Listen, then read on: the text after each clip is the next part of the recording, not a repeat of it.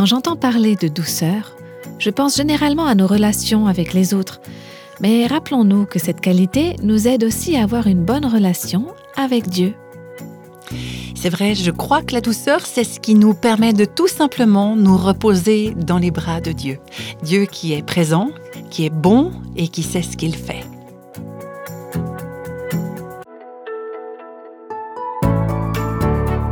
Vous écoutez Réveille nos cœurs. On en est au neuvième et dernier épisode sur ce sujet. Malheureusement, moi j'aimerais bien le continuer. Nous avons découvert le point de vue biblique sur la douceur.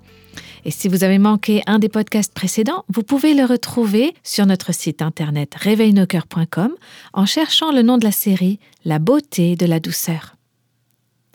Concrètement, à quoi ressemble une personne douce?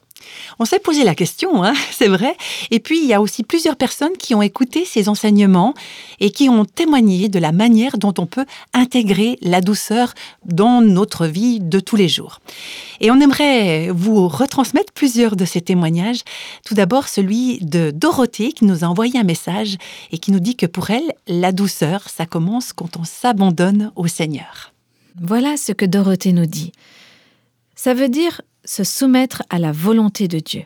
J'en suis précisément arrivée dans ma vie au moment où me soumettre signifiait que je dois abandonner tout ce que j'aimerais vraiment faire pour faire ce pourquoi je ne me sens ni particulièrement compétente ni particulièrement motivée.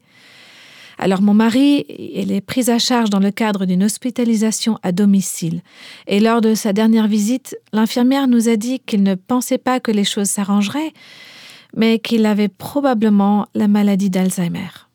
En plus de ça, j'ai un fils diabétique qui arrive en quelque sorte au stade terminal.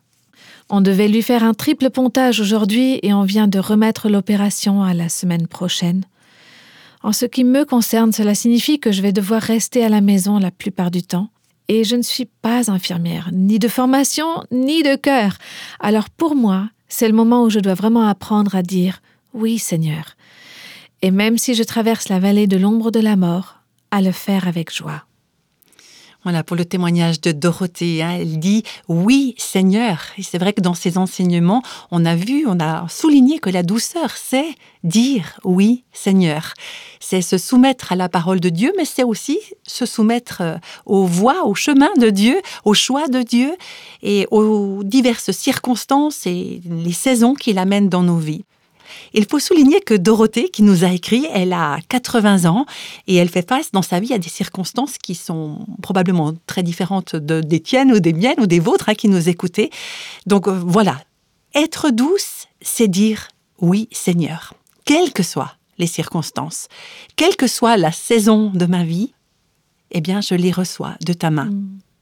Et c'est ne pas résister, ne pas non plus s'irriter de ces circonstances, ne pas ne pas vouloir s'enfuir. Mais on pourrait dire aussi cette image, c'est comme embrasser euh, la croix de Christ. Hmm. Et c'est la recevoir et prendre conscience que l'ennemi, euh, c'est ni le problème ou ni notre mari euh, ou, le fils, hein, dans le cas de l'histoire de Dorothée. Ce ne sont pas donc les, événements ou les problèmes, ce sont des instruments en fait dans la main de Dieu. Parce qu'à travers tout ça, Dieu a un plan. Il a un plan pour leur vie. Il a un plan aussi pour votre vie, la mienne, la tienne aussi. Et Dieu les façonne, nos vies, il les, modèle, il accomplit son projet, ses desseins éternels. Et il y a beaucoup de, ces desseins que nous, on ne verra pas sur cette terre, hein, on ne sera plus là. Donc être quelqu'un de doux, c'est avoir confiance en Dieu, Dieu qui sait ce qu'il fait. Et puis on peut aussi utiliser l'image de plier le genou ou courber la nuque, hein. accepter, courber sa propre volonté et dire oui Seigneur, j'accueille cet événement. Et si ça te plaît, ok, c'est bon aussi pour moi. Et puis comme le disait Dorothée, et c'est probablement là euh, notre grand défi, notre plus grand défi, c'est le faire avec joie. Ça t'a frappé aussi? Oui. Mmh. Oui, c'est presque le plus difficile de choisir de le faire avec joie. Mmh. Et ce que je veux dire par là, c'est que la plupart d'entre nous, on est, prêt à le faire, mais on va le faire en serrant les dents. Pas de problème, hein, je vais survivre. Mais Dieu voudrait vraiment qu'on fasse plus que survivre.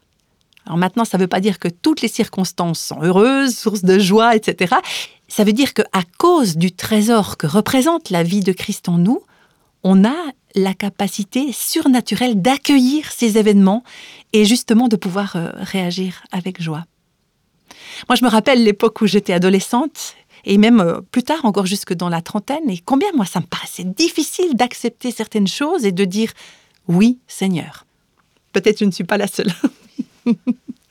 Et je me rends compte que dans la même mesure où j'ai refusé de, m'incliner devant le Seigneur, de plier le genou, hein, si on reprend cette expression, devant les événements, de courber mon cœur et ma volonté, dans la même mesure où je les ai esquivés quand j'étais plus jeune, et dans cette même mesure, j'ai encore du mal à accepter certaines choses aujourd'hui.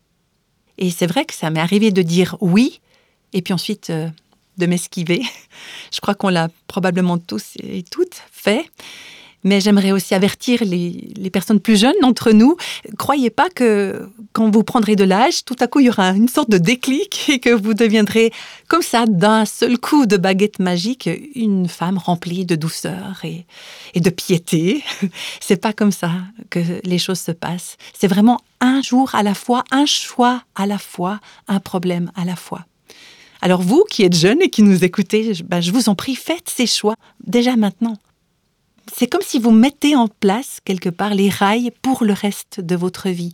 C'est comme si vous tracez dans votre cœur une, une piste ou un, un sillon qui va guider vos réactions. Et on aimerait tous et toutes développer cette réaction instinctive qui dit Seigneur, si ça te plaît, ça me plaît à moi aussi, et je choisis de faire ceci ou cela avec joie ce que tu me demandes de faire. Alors, est-ce que vous saviez que la joie, c'est un choix? Euh, Bien sûr, c'est aussi un fruit de l'esprit. C'est quelque chose qu'on ne peut pas créer par nous-mêmes. C'est quelque chose que Dieu produit en nous. Mais nous, on a le choix de dire, je reçois pour ces événements la joie du Seigneur. Au milieu de ces difficultés, je peux jouir de sa plénitude, de sa douceur, de sa grâce et de sa puissance victorieuse dans ma vie. Oui, c'est un apprentissage, c'est mhm. comme un entraînement. Hein. Oui, vraiment. Quotidien, quotidien. J'aimerais vous partager le témoignage de Joetta. Alors voici ce qu'elle nous a écrit. Pour moi aussi, tout a changé dans ma vie au cours des trois dernières années. Ma mère a été diagnostiquée d'un cancer et nous avons dû la faire revenir depuis San Antonio, qui est au Texas, jusque chez nous. Et à peu près au même moment, mon mari a appris qu'il allait perdre son travail. C'était comme si, sans transition, j'étais passée d'une vie bien ordonnée, où je savais à quel moment chaque chose allait se passer, à un tourbillon où j'ignorais ce que le lendemain allait m'apporter. Finalement, ma mère est décédée en octobre, et il a donc fallu affronter tout ce parcours. Et je dois admettre qu'il y a eu des moments, surtout à la fin de sa vie, alors que j'étais assise là auprès d'elle où je pensais Seigneur, je ne veux pas être ici, je ne veux pas faire ça. C'est pas drôle, c'est trop dur, ça fait mal. Je ne veux pas le faire. Mais une chose m'aidait à continuer. Je me rappelais d'une conférencière et auteure euh, qui s'appelle Elizabeth Elliot, qui, dans des circonstances semblables, avait dit Quand vous êtes au pied du mur, vous n'avez qu'à vous dire ou Dieu est Dieu, ou il ne l'est pas. Ou alors Dieu est bon, ou il ne l'est pas. Et c'est comme si Dieu me plaçait de force dans des circonstances où je n'avais plus qu'à dire D'accord, Seigneur, je sais que tu es Dieu, je sais que tu es bon, mais je te fais confiance. Alors actuellement, nous sommes en plein milieu de la tempête. Mon mari a postulé pour un travail et en principe il devrait être engagé, mais peut-être pas. Il m'en parlait hier soir et me demandait Mais ça ne te tracasse pas? Ça ne t'inquiète pas? Et en y réfléchissant, j'ai réalisé Non, ça ne me tracasse pas vraiment. Je pense qu'en trois ans, Dieu m'a finalement amené au point où je suis capable de dire en toute simplicité Non, parce que je peux vraiment croire que Dieu est au contrôle et qu'il sait. Quelque chose va se passer, je ne sais pas quoi, mais quelque chose va se passer et il prendra soin de moi, de nous. Il y a un tas d'autres domaines dans ma vie et en aucun cas je ne suis devenue parfaite et ma famille peut vous le confirmer. Mais dans ce domaine, un processus d'apprentissage a eu lieu et j'ai appris à dire D'accord, Seigneur, c'est toi qui es aux commandes. Je ne peux pas faire plus. Je peux faire des projets, mais c'est toi qui es aux commandes. Je te fais confiance, quoi qu'il arrive. Tu es Dieu, tu es bon, tu m'aimes, et tu feras ce qui est le meilleur pour moi. C'est intéressant, hein, ce témoignage de Joetta. Elle a employé le mot contrôle. Et je crois que pour la plupart d'entre nous, euh, entre autres les femmes, hein, c'est vrai que c'est un gros problème. On, tient à garder le contrôle. On a peur des choses qui sont hors de notre contrôle. Mhm. On a peur, si on laisse quelqu'un d'autre prendre le contrôle, que cette personne euh, ne va pas pouvoir gérer notre vie de la bonne manière. Mhm.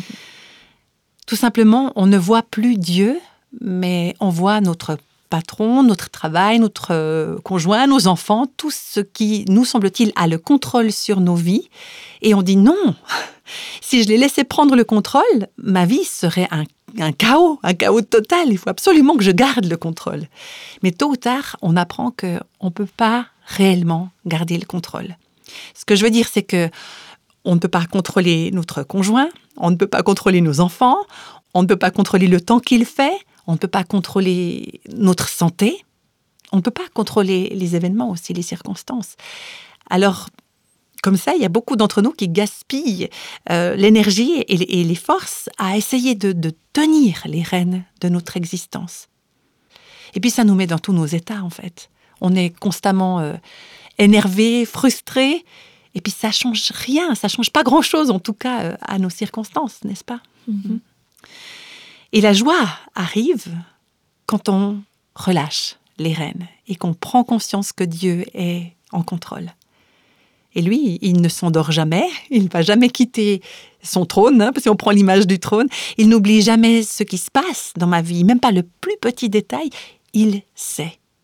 Il est souverain, il dirige toutes choses en suivant le conseil de sa volonté.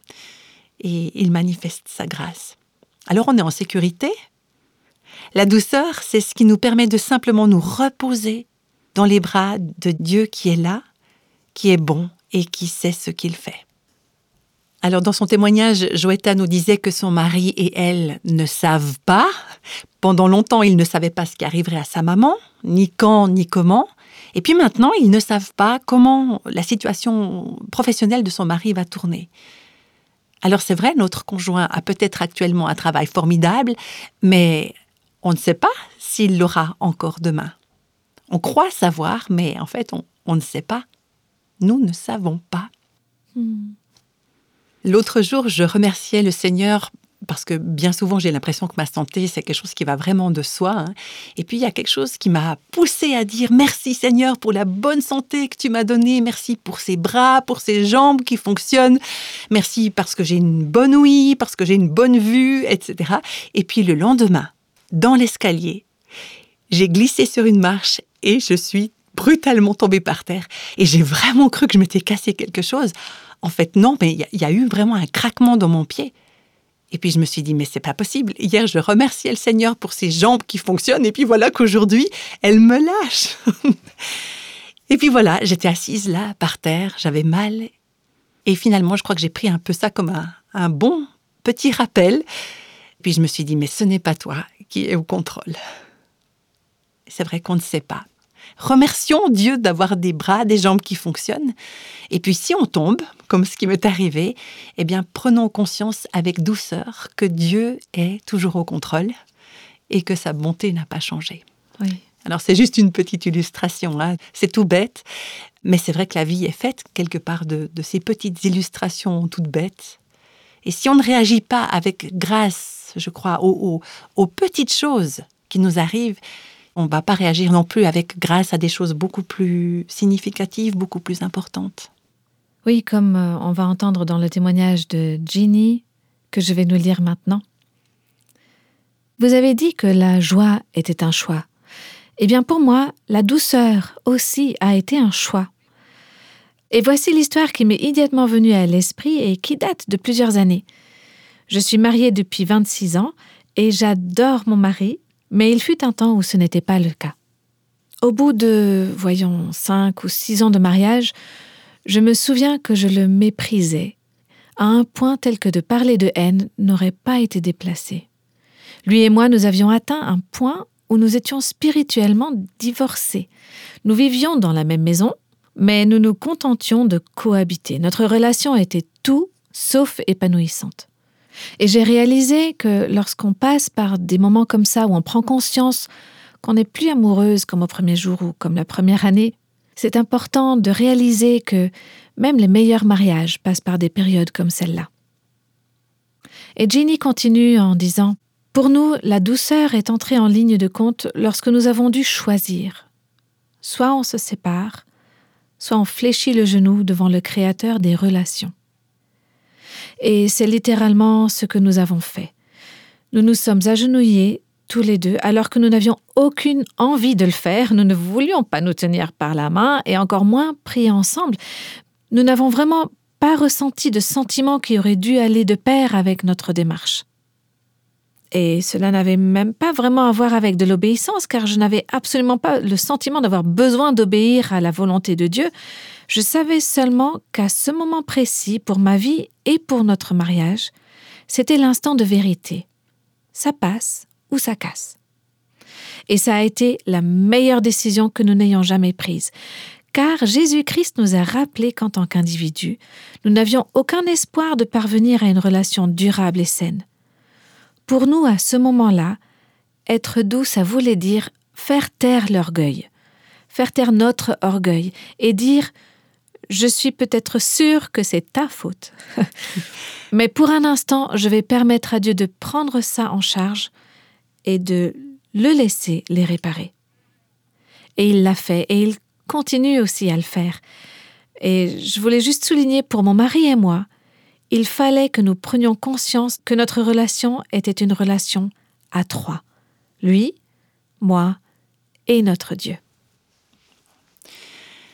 Alors, euh, pour Jenny, de toute évidence, euh, c'était vraiment un tournant décisif à ce moment-là, ce moment où son mari et elle s'abandonnent à Dieu et acceptent euh, la douceur.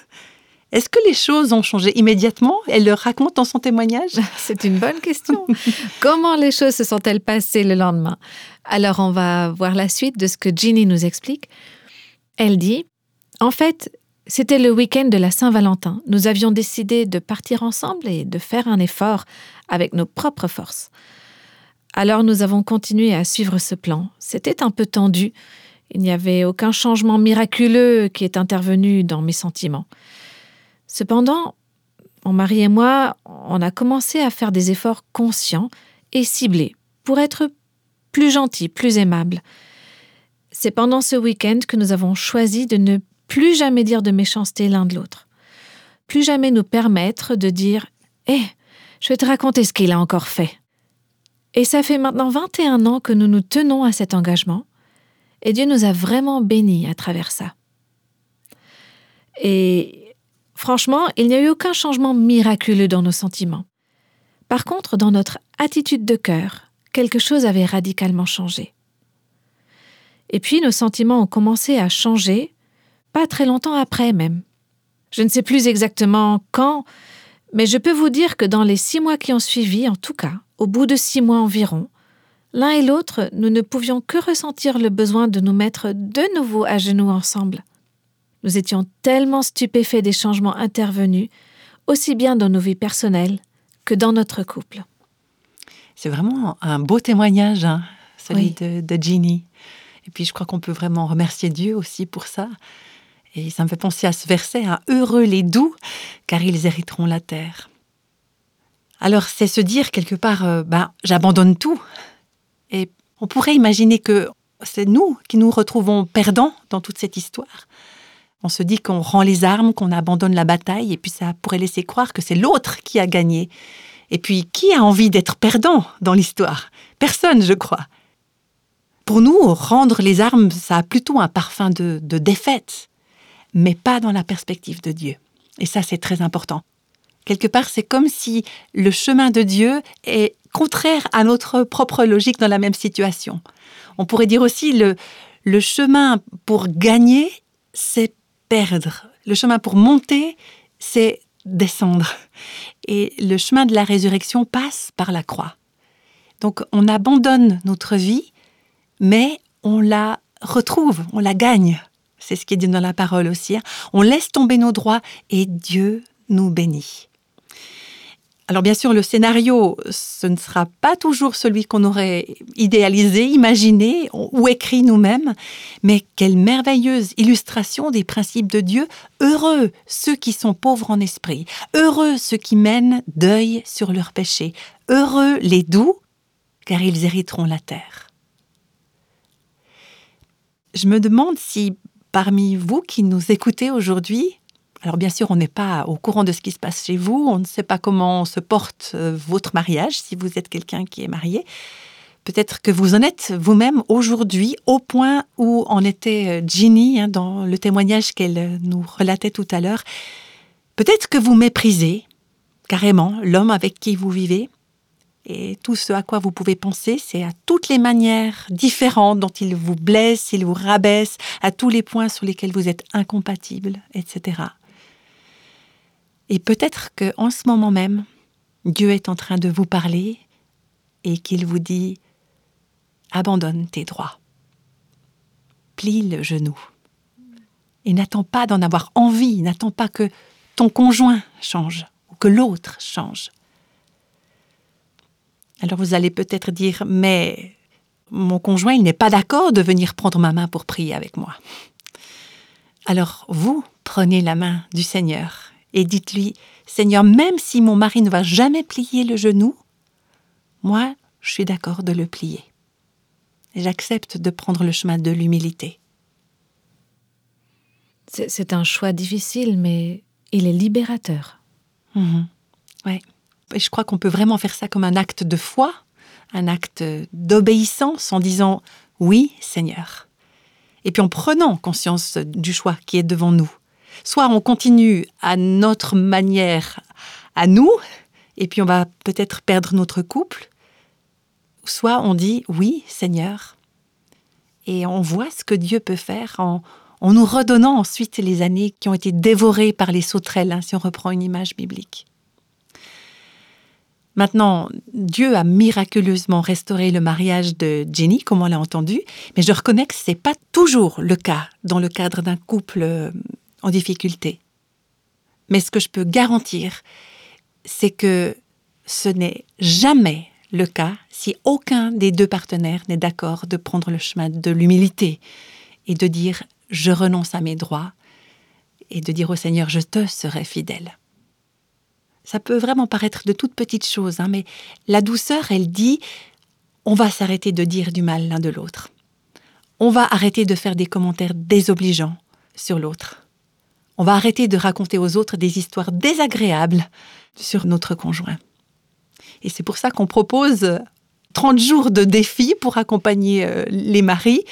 Et c'est vrai que ça fait une différence énorme dans leur mariage quand euh, les femmes consacrent 30 jours à encourager, à mettre en valeur leur mari au lieu de les accabler de reproches. Alors peut-être que votre mariage n'est pas du tout en crise actuellement, et pourtant, si vous ne prenez pas à cœur d'ajouter quotidiennement de petites touches de douceur à votre relation, à la relation avec votre mari, vous allez peut-être vous diriger vers des crises. Et on peut toujours virer de bord et éviter la crise en faisant ce genre de petits pas de douceur. Et je le dis encore une fois, n'attendez pas que l'autre le fasse. Et ce qu'on a dit ici au sujet du mariage est vrai aussi pour d'autres relations.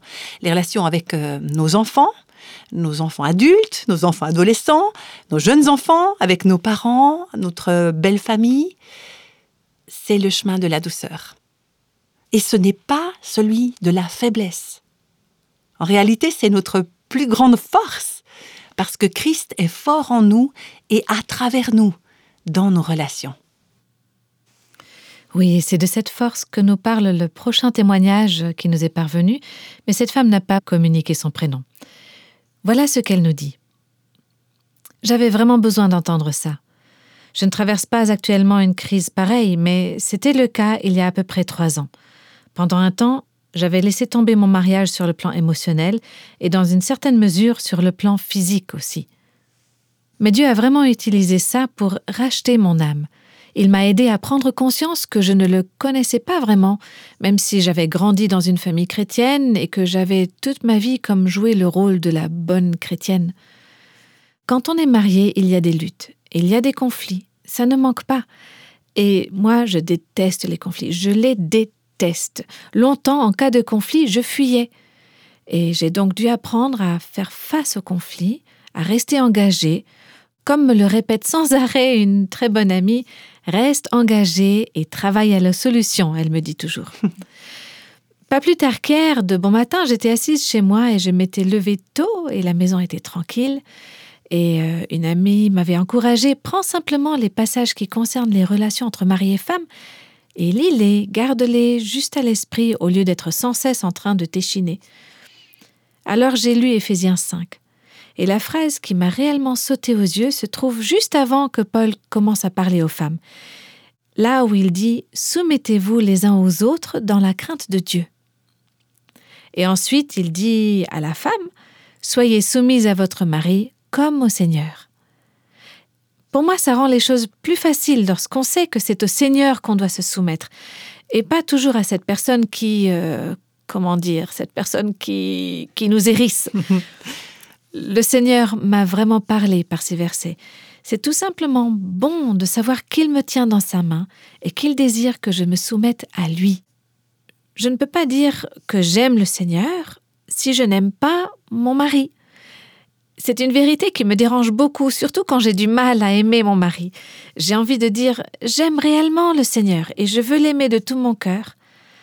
Alors il faut que je capitule devant lui et que j'accepte son plan pour moi parce que je sais qu'il utilise mes luttes pour peaufiner mon caractère et pour faire de moi ce qu'il désire que je sois. Oui, il est parlant, hein, ce témoignage. Et puis il y a aussi l'histoire de Maria, une autre femme qui nous a écrit. Elle et son mari ont fêté récemment leurs 39 ans de mariage. C'est impressionnant. Hein et elle, elle s'est confiée aussi sur les changements qui se sont passés dans leur vie de famille. Voilà ce qu'elle nous raconte. Même si nous avons 39 ans de mariage, la vie nous amène toujours son lot de changements. On confirme, hein? Le fait que nous changeons tous les deux, les époques de nos vies changent, les circonstances aussi, si bien qu'il y a toujours devant nous de nouveaux défis. Pour moi, ce qui est arrivé, c'est que en juillet dernier, le quatrième de nos enfants est parti s'établir dans un autre État. Maintenant, nous avons quatre enfants, dans quatre régions différentes, ce qui veut dire qu'aucun de nos petits-enfants n'habite à proximité. Du coup, à la maison, ce n'est plus la même chose. J'ai entendu une femme parler d'un programme d'assistance aux personnes handicapées qui prépare ces personnes à vivre en appartement partagé, parce que très souvent les parents de ces personnes handicapées risquent de mourir avant elles. Et j'ai raconté ça à mon mari et je lui ai dit, tu ne trouves pas que c'est un bon moyen de faire faire des économies à la sécurité sociale? C'est un programme formidable. Et lui, il m'a répondu Il me semble que c'est quelque chose que tu aimerais faire. Et dans ma tête, je me suis dit Ah non, j'aimerais pas faire ça. Je n'ai jamais eu à travailler à l'extérieur. J'ai été mère au foyer, j'ai fait l'école à la maison. Maintenant, j'ai quatre enfants dans quatre régions différentes et je veux être libre de voyager. Mais mon mari est revenu sur le sujet. Il m'a demandé Est-ce que tu as pris des renseignements sur ce programme d'aide aux personnes handicapées? Et je lui disais Non, et quand pour la troisième fois, il en a parlé, c'est comme si j'ai entendu le Seigneur qui tirait la sonnette. Ding, ding, ding, ding. Ton mari veut que tu te renseignes. Alors j'ai demandé à mon mari, tu, veux que je me renseigne? Et il a dit oui. Et moi, j'ai fait tout ce qu'on est supposé ne pas faire quand on cherche du travail. J'y suis allée sans prendre rendez-vous. Je n'ai pas mis une tenue spéciale pour un entretien d'embauche qu'on mettrait d'habitude. J'ai juste prié, Seigneur, s'il te plaît, que ce ne soit pas un travail selon la chair. C'est-à-dire que je ne veux pas que ce soit une question d'argent, je veux pas que ce soit quelque chose qui me lie pour une longue durée. Donc voilà, j'ai placé tout ça devant le Seigneur. Et lors de mon entretien avec la directrice, elle m'a un peu demandé quel était mon cursus et je le lui ai raconté. Elle s'est penchée en avant et elle m'a dit Je vais aller chercher un formulaire de candidature. Et en moi-même, je me disais Mais je veux pas de formulaire, je veux pas faire ça. Et quand elle est revenue dans la pièce, je me suis retournée et j'ai vu que sur le mur, juste derrière mon dos, il y avait un grand tableau où il était écrit La foi est la ferme assurance des choses qu'on espère, la démonstration de celles qu'on ne voit pas. J'étais stupéfaite et j'ai dit Mais je ne savais pas que vous étiez une organisation chrétienne. Et cette femme m'a répondu Non, nous ne sommes pas une organisation chrétienne, nous sommes une organisation indépendante, mais plusieurs d'entre nous, les employés, nous sommes chrétiens.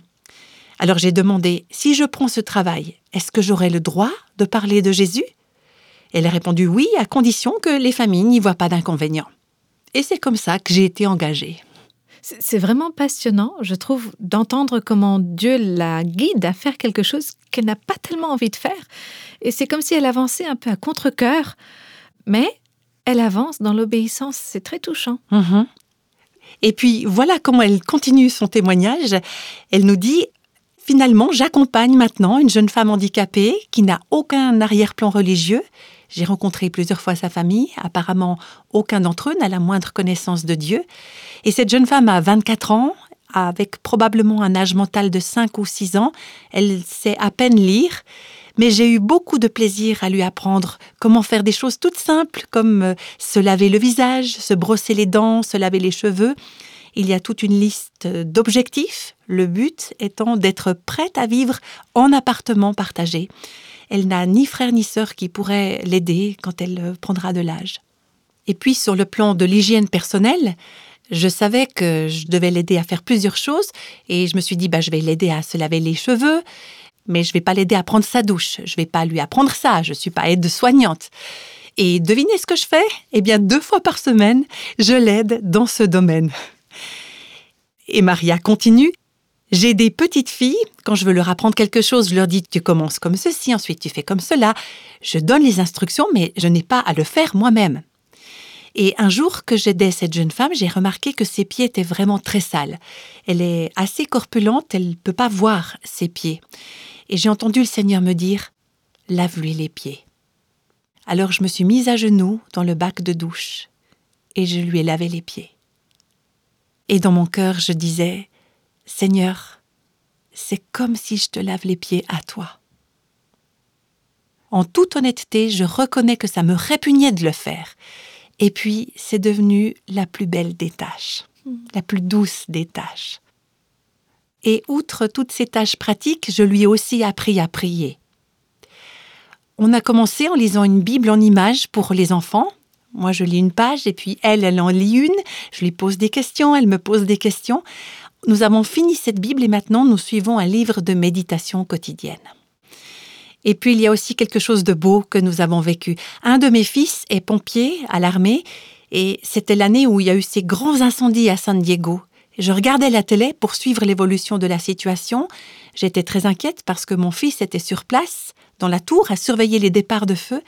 Et à un moment donné, il m'a appelé au téléphone et j'ai pu la voir en direct. Et puis cette jeune femme, elle était là, elle écoutait la conversation.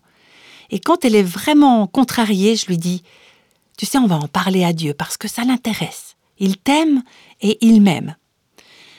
Alors, on était en train de prier pour quelque chose qui l'avait contrarié. Quand on prie ensemble, en général, c'est moi qui dis les paroles et puis c'est elle qui tient ma main. Et puis à ce moment-là, elle m'a dit N'oublie pas ton fils. Je me suis interrompue dans ma prière et je lui ai demandé Qu'est-ce que tu dis? Et elle m'a répondu Ton fils est dans les incendies, n'oublie pas ton fils. Dis à Dieu que ton fils est dans les incendies. Et je lui dis Oui, t'as raison. On va lui demander sa protection pour lui. Et puis avec cette jeune femme, les choses ont continué d'évoluer. Ce printemps, j'ai été malade pendant une assez longue période. Elle avait peur que je meure parce qu'il y avait eu plusieurs personnes décédées autour d'elle et elle partait du principe que si tu vas à l'hôpital, c'est que tu vas mourir. Alors la dame qui me remplaçait pour cette période m'a appelée et elle m'a dit Mais tu sais, ça l'inquiète vraiment que tu sois pas là. Alors je lui ai dit Ben, viens avec elle chez moi, mais appelle-moi juste avant de venir parce que à ce moment-là j'étais en pyjama. Donc elles sont venues me voir toutes les deux. Et puis cette jeune femme m'a dit Je prie pour toi. Et une dernière chose encore. Un jour, j'étais en train de l'emmener quelque part dans la voiture. J'avais mis un CD et puis il y avait ce chant chantons parce que Dieu est grand, et avec des paroles qui se répètent assez souvent. Et je lui ai demandé, est-ce qu'on chante toutes les deux? Parce que moi, j'aime beaucoup chanter pour louer le Seigneur, et même si j'ai pas forcément une très jolie voix. Mais elle, elle a refusé euh, en faisant non de la tête. Et je lui ai dit, tu sais que Dieu, il entend quand tu chantes dans ton cœur. C'est la même chose que si tu chantais tout fort. Elle m'a répondu, c'est vrai Et je lui ai dit, tu sais, on a un grand Dieu, n'est-ce pas? Et elle m'a dit, oui, nous avons un grand Dieu. Waouh Je suis vraiment émue, c'est tellement touchant et bouleversant ce témoignage de ce que Marie a vécu avec cette jeune fille. Elle a choisi le chemin de la douceur. Marie a, a choisi de se remettre au plan de Dieu et pas de garder son propre plan. Et puis le fruit en a été cette merveilleuse relation. C'est beau, hein? C'est tellement beau.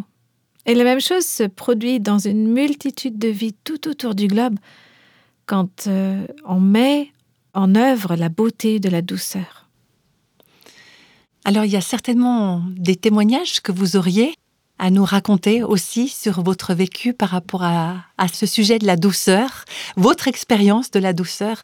Alors pourquoi pas prendre contact avec nous euh, sur le site réveilnoscoeurs.com. On se réjouit beaucoup de vous lire. Oui, et puis sur notre site, vous trouverez aussi toute la série La beauté de la douceur que on a terminée aujourd'hui. C'était une série vraiment profonde et bouleversante qui m'a beaucoup parlé. Et euh, n'hésitez pas à aller trouver encore plein d'autres petits trésors sur notre site. Il y a de, vraiment de belles choses qui vous attendent. Et puis on se réjouit de vous retrouver pour la prochaine série sur Réveille nos cœurs. À tout bientôt. Bye bye.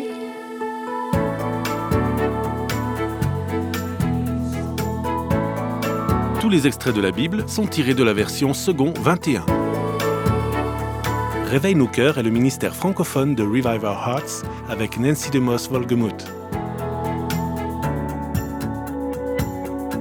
Avec les voix de Christine Raymond et Jeannette Kosman.